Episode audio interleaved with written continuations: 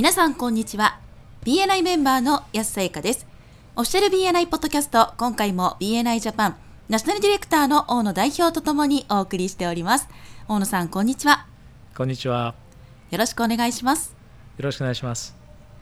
第172回は不確かな時に成功する方法と題してお送りいたします。英語版のエピソード668をご参照くださいこのポッドキャストはコンビニの人材育成を支援するコンクリ株式会社の提供でお送りいたします。それでは大野さん。はい。今回は不確かな時に成功する方法ということでこちらのお話をよろしくお願いします。はい、えー、今回のタイトルはですね今この新型コロナのね、えー、状況にふさわしいトピックだなと思いますけれども、えー、不確かな時に成功する方法ということで今回は英語版のポッドキャストの方でゲストスピーカーとしてなんと、えー、UCLA でですね25年間、えー、心理学の教鞭を取られたドクターですね。そして、えー、元 FBI でですね人質交渉人トレーナーも務めてたというそういった経歴の持ち主で現在ではフォーチューン500の企業の経営者や、えー、起業家のですねリーダーが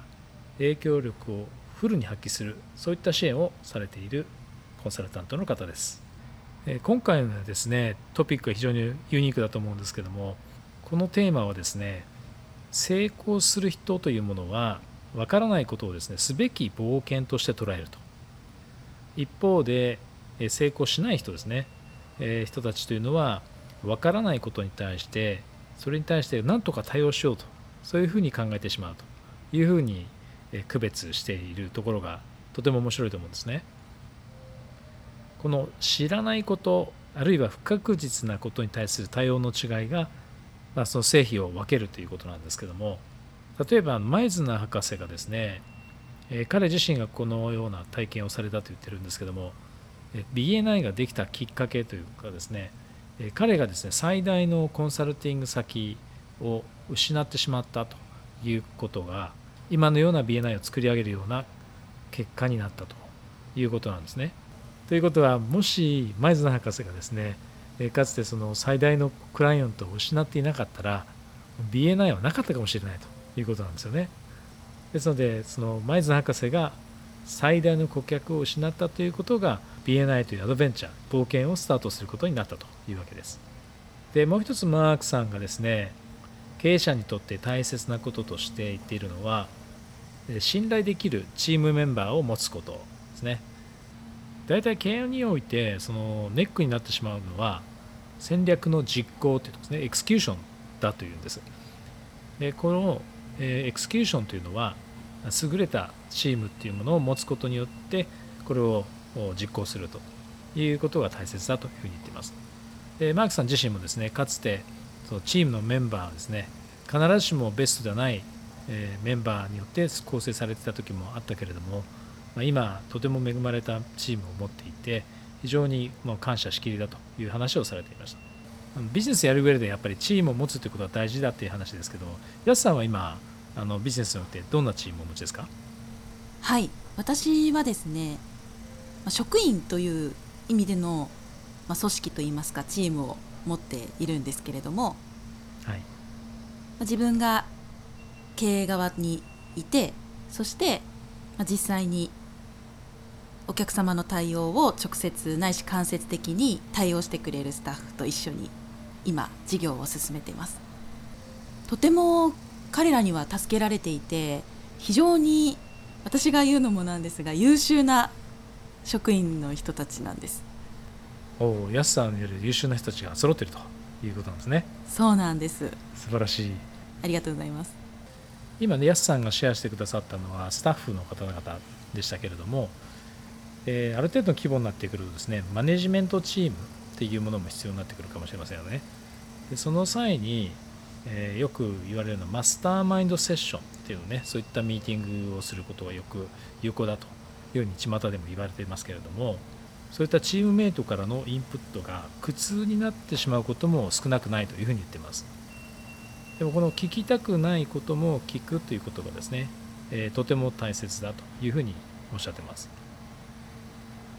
例えば今までやってきたこともやめなくちゃいけないそれがもうビジネスをね足は引っ張ってるということがあったりするわけです。でもこうそれをやめるっていうことは勇気がいることですしあるいはこう人をですねがっかりさせたり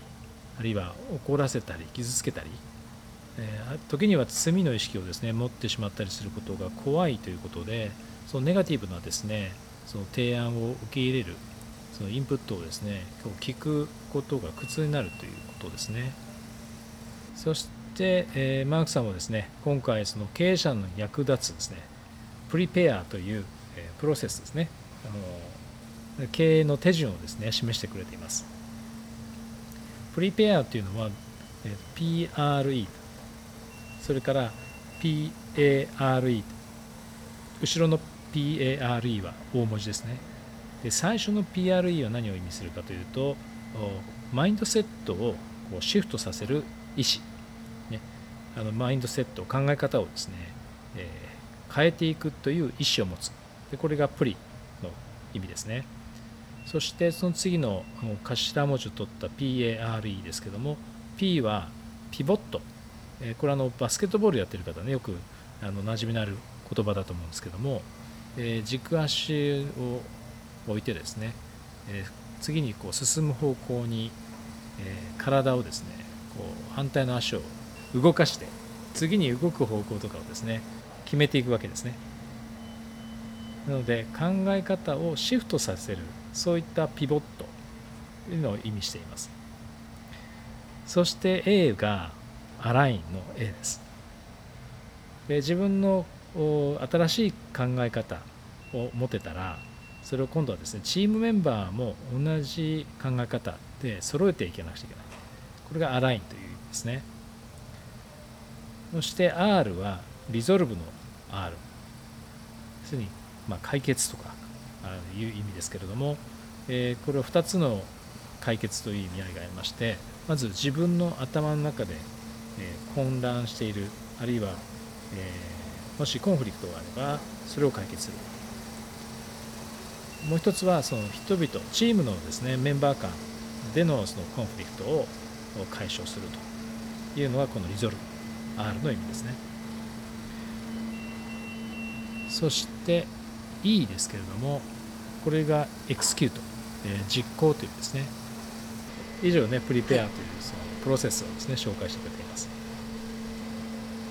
これあのこのプロセスなんですけどねやはりあのチェンジマネジメントとよく言いますけど何か変える時にそれをこう実際、えー、エクスキュートするっていうのは結構手順が大事ですよね。でこのプリペアの考え方ってすごくね実践的だと思います。でこれをですね少なくとも2週間に1回学習でこれをチームと確認をしてやっていくのがいいとおっしゃってます。例えば BNI でもね最近ありましたよね。新型コロナウイルスがね世界的な大流行ということでパンデミックになった時にまず考え方をシフトさせる、まあ、意思が当然あります。でその考え方のシフトというのは今までずっと対面でやってきた世界9000を超えるチャプターの、えチャプターミーティングをオンラインでやろうと。これはピボットですよね。そして世界中のチャプターがそのシフトを対応していくという確認をした上で実際にスクーションまでつなげていくと。まさにこのプリペアのですねプロセスを用いていった一つのですね身近な事例だと思います。でその後もやはりえ毎週ですね頻繁に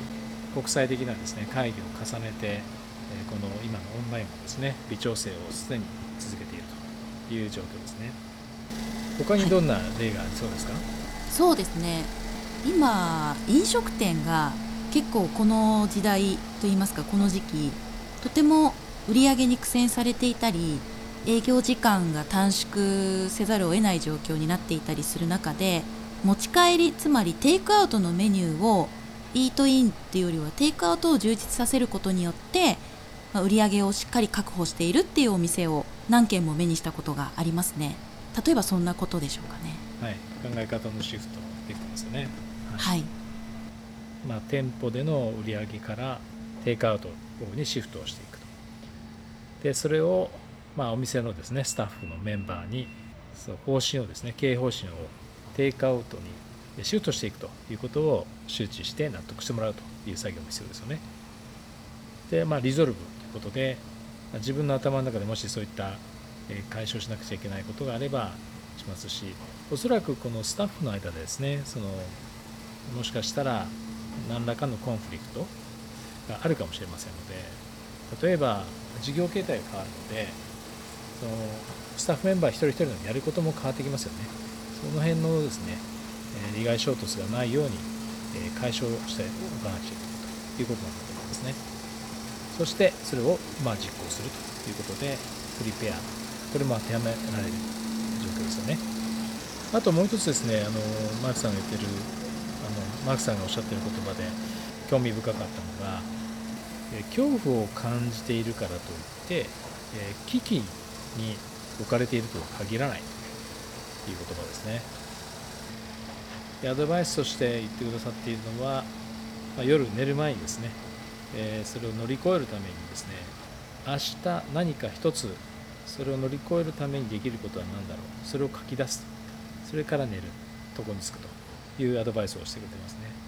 それをすることで一旦頭の中からその不安というか恐怖を追い出してで眠りにつくというアドバイスだと思います、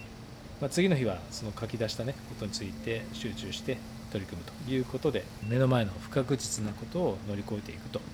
いうことなんだと思います。とても眼蓄のある言葉ですね。それではそろそろ終わりに近づいてまいりましたが大野さんからメンバーの皆さんへメッセージはありますか？はい、えー、今回ですねとてもタイムリーなトピックですのでこのプリペアをですね皆さんご自身のビジネスにぜひ当てはめて考えてみていただいたらどうかなというふうに思います。場合によってはね皆さんのチャプターにおいて何かそうした当てはめられるようなこともあるかもしれませんね。チャプターメンバーと一緒に考えてみてください。はい。ありがとうございました。ありがとうございました。今回も BNI ジャパンナショナルディレクターの大野代表と私 BNI メンバーの安さやかでお送りいたしましたこのポッドキャストはコンビニの人材育成を支援するコンクリ株式会社の提供でお送りいたしましたそれでは次回もオフィシャル BNI ポッドキャストでお会いしましょう See you next week!